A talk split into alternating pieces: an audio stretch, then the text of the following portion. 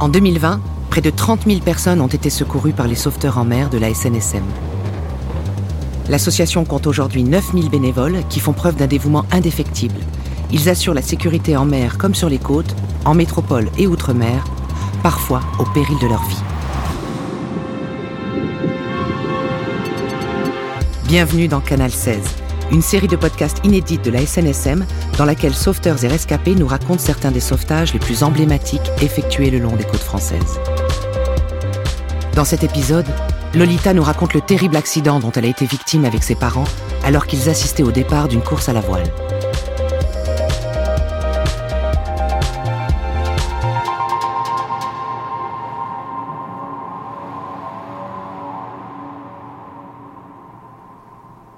En 2015, euh, j'ai 25 ans. J'ai fait des études dans le domaine de la santé sécurité au travail. Après mes études, j'ai monté mon entreprise dans ce domaine-là. Je travaille aussi notamment dans des festivals et aussi des grands événements sportifs. J'habite chez mes parents, je projette de prendre un appartement à côté.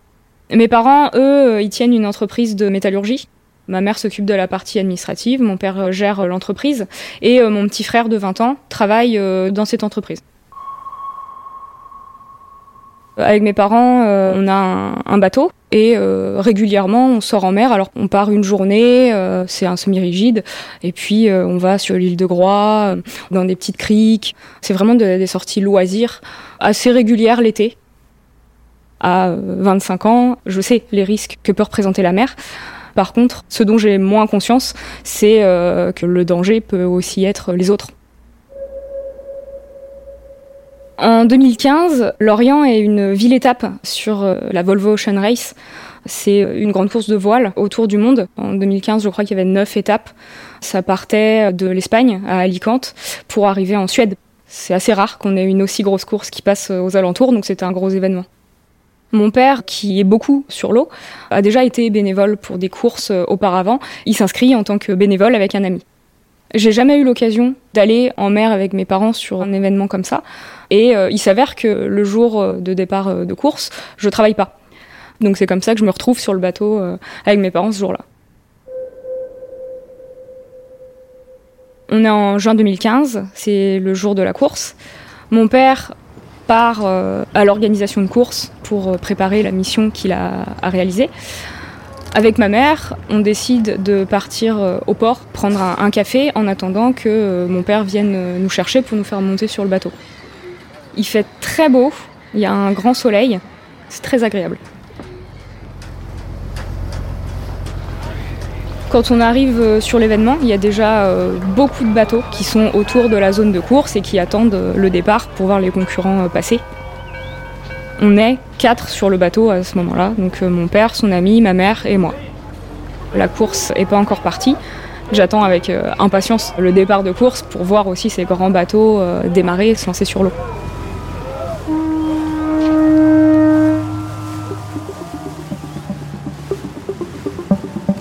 À ce moment-là, on voit un énorme bateau, un maxi trimaran de 40 mètres, qui s'arrête derrière nous. Il est tellement grand qu'on voit personne dessus. On est tout petit à côté. C'est extrêmement impressionnant. On ne voit jamais de bateau de cette taille-là. Tout le monde trouve étrange la présence de ce maxi trimaran à si près de la zone de course. On voit euh, un bateau de l'organisation se diriger vers eux et euh, communiquer. On ne sait pas ce qui se dit spécialement, mais euh, on se doute que ça a un lien avec le fait qu'il soit dans cette zone et que personne n'était prévenu qu'il y a un bateau énorme au milieu de plein de petits bateaux de plaisance. Ça paraît être une situation dangereuse. On regarde, comme tout le monde, le départ de course. Et là, j'entends un impact. Je me retourne et je vois une énorme masse arriver vers nous. Alors très vite, je comprends que c'est ce gros bateau qui était derrière nous. Mon premier réflexe, c'est de me jeter sur le plancher euh, du bateau ce que font aussi mon père et, son ami. Quelques secondes après, je me relève et j'entends mon père crier Maman est plus là, maman est plus là. Je regarde où était euh, quelques secondes avant euh, assise ma mère. Je vois euh, la banquette qui est déchirée. Effectivement, ma mère n'est plus là. Je regarde à l'eau, je la vois flotter dans son gilet de sauvetage. Elle est dans le mauvais sens, elle a la tête dans l'eau. Je vois aussi bah, une mare de sang autour d'elle. Le trimaran qui a avancé dans notre dos, notre bateau s'est retrouvé juste en dessous de son safran. Le trimaran, il y a une coque et il y a un flotteur de chaque côté. Et donc le safran, c'est un élément euh, de gouvernail qui sert à diriger le bateau. C'est en forme de triangle, hein, c'est très très grand. Et euh, c'est ce safran qui est passé sur euh, la banquette sur laquelle était assise ma mère et donc qui l'a emporté vers l'eau. Je regarde mon père et son ami, je vois qu'ils sont complètement paralysés état de sidération, ils, peuvent vraiment plus bouger. Je comprends que je suis la seule en fait à, pouvoir encore euh, faire quelque chose. Mon premier réflexe, c'est euh, de sauter à l'eau et d'aller la rejoindre euh, le plus vite possible. Je nage jusqu'à ma mère et je la retourne. La première chose que je vois, c'est qu'elle est consciente. Et puis quelques secondes après, je regarde et je vois qu'elle a les deux jambes coupées.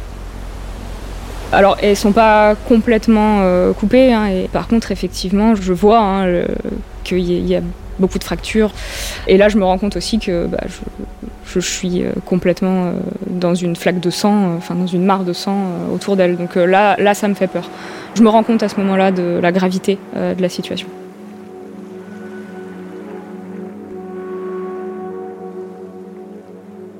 Je compte sur euh, l'arrivée des secours. Tout ce que je peux faire, c'est la maintenir éveillée, lui parler. Euh, je vois qu'elle bouge les yeux, qu'elle a l'air de m'entendre. Un bateau s'approche, il y a deux jeunes qui sont en fait eux aussi bénévoles euh, pour la course. Ils s'organisent pour prendre le relais auprès de ma mère. L'un d'eux descend du bateau, prend ma place, il soutient ma mère, il continue à lui parler. L'autre bénévole qui était resté sur le bateau, il m'aide à remonter pour me mettre au chaud, en quelque sorte, en attendant l'arrivée des secours. Très rapidement, les secours arrivent.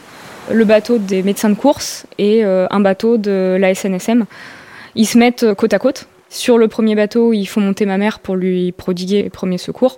Et euh, moi, ils me font monter sur le bateau de la SNSM. Ils sont très très nombreux autour d'elle, ça s'agite beaucoup. De temps en temps, je vois qu'elle est encore consciente. J'entends que c'est la panique. C'est des blessures qui sont euh, graves. Elle perd énormément de sang. Son état est très très critique. Euh, le but, c'est euh, bah, de faire en sorte qu'elle perde le moins de sang possible pour pouvoir l'emmener très très rapidement à l'hôpital les secouristes m'expliquent ce qui va se passer, où est-ce qu'on va m'emmener, où est-ce qu'on va emmener mon, mon, père aussi. Sur le moment, ça m'a rassurée. Mon père ne sait toujours pas ce qui se passe, il est toujours sur son bateau. Je le vois de loin faire des signes, il voit tout le monde s'agiter et euh, lui n'a pas les infos, alors j'essaye euh, de lui faire des gestes, le rassurer, lui faire comprendre que bah, maman est consciente, mais c'est compliqué parce qu'il y a beaucoup de distance, on ne peut pas communiquer. Il faut transporter ma mère euh, le plus vite possible vers l'hôpital. Le bateau des médecins de course part avec elle au port le plus proche. Il litreuille depuis euh, le ponton du port. De mon côté, je suis sur le bateau euh, avec les secouristes de la SNSM. On rejoint mon père et son ami, ils montent avec nous. On rentre tous jusqu'au port de Lorient, où là on attend un véhicule qui va nous emmener à l'hôpital pour suivre ma mère.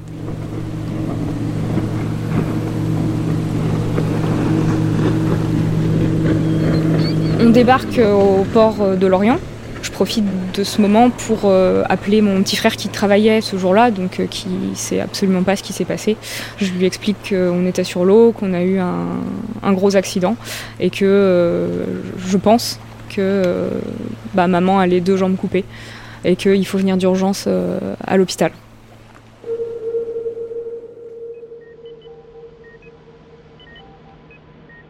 Quand on arrive à l'hôpital, tout de suite, les médecins euh, viennent nous voir, nous disent que ma mère est en salle d'opération.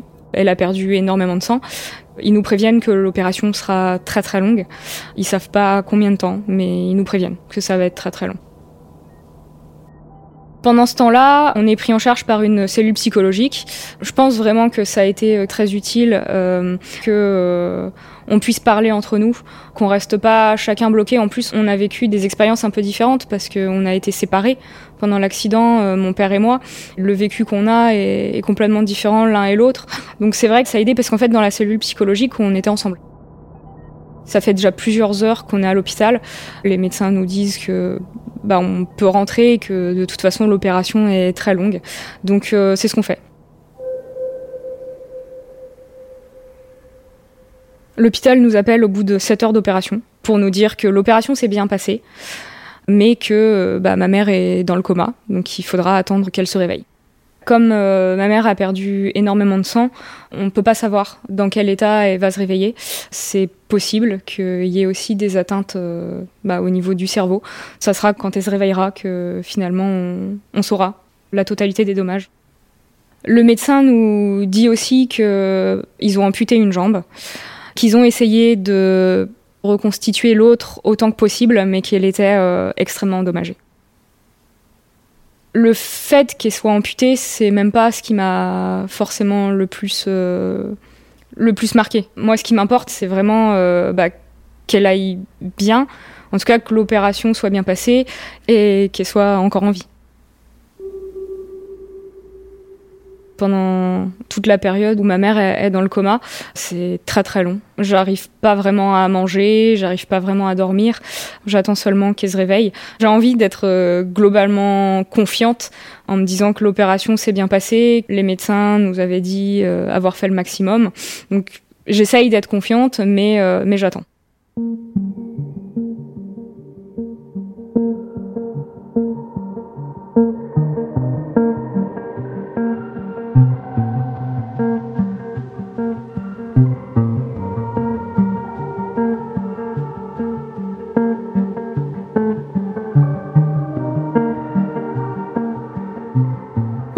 Jours, l'hôpital appelle mon père. Ma mère est réveillée.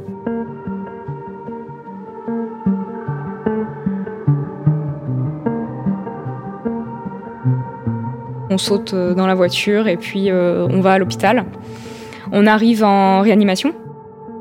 Elle est réveillée, elle est souriante et euh, elle est extrêmement contente bah, de nous voir. On lui parle un peu comme si rien ne s'était passé. On est juste content de, se retrouver.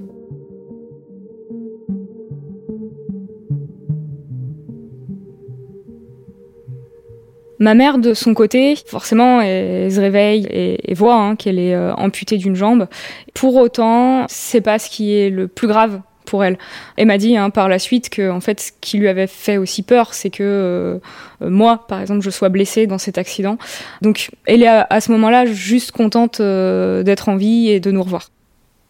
Elle a aucun souvenir euh, de cet accident, même encore plus. Hein, elle se souvient pas non plus des jours d'avant ni des jours d'après. Il y a un grand noir dans, sa mémoire, et là même plusieurs années plus tard, elle en a toujours aucun souvenir. Dans les mois qui suivent l'accident, ma mère reste assez longtemps à l'hôpital et ensuite elle part en centre de rééducation.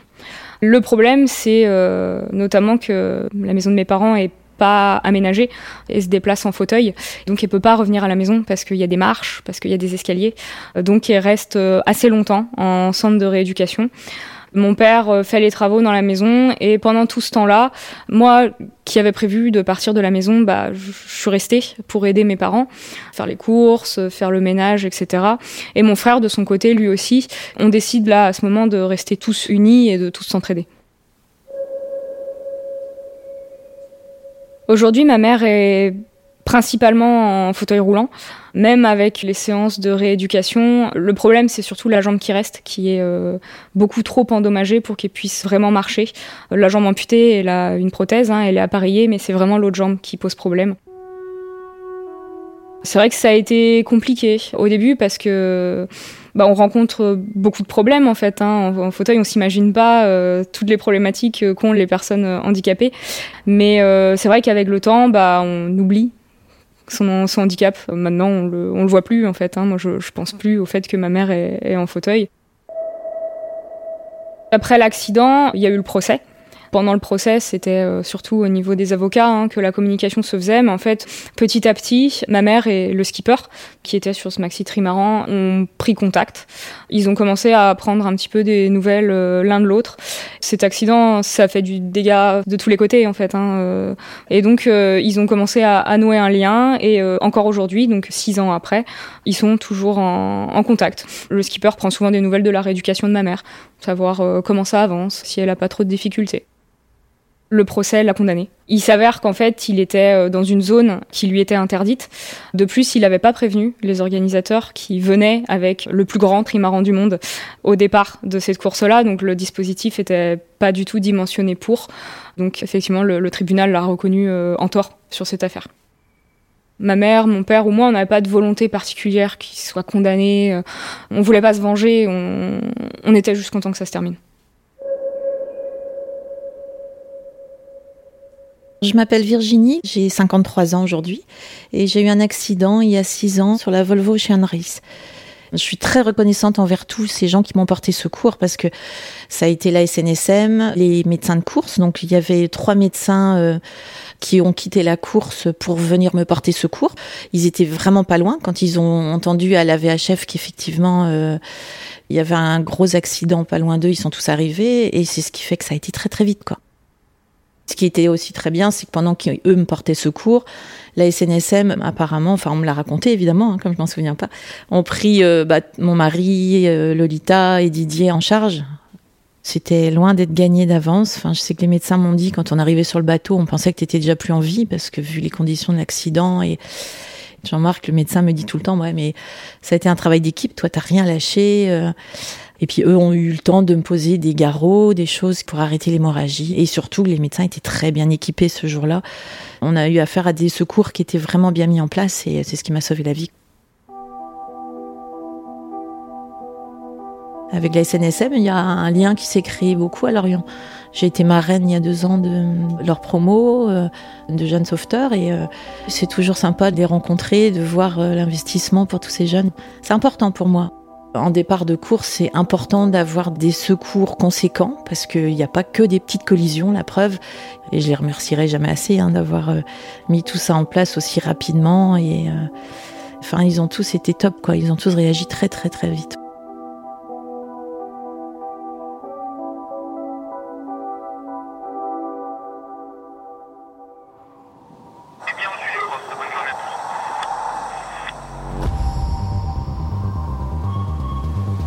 Le sauvetage de la vie humaine en mer et sur les côtes est gratuit. La SNSM est une association qui vit essentiellement grâce à votre générosité.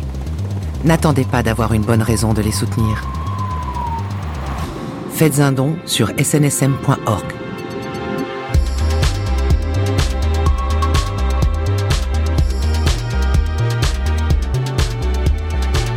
C'était le deuxième épisode de Canal 16, une histoire de la SNSM racontée au micro de Jeanne-Marie Desnos avec la voix de Rebecca Finet, réalisé par Nicolas Mollet, mixé par Ben Oriel et produit par l'Acme Productions.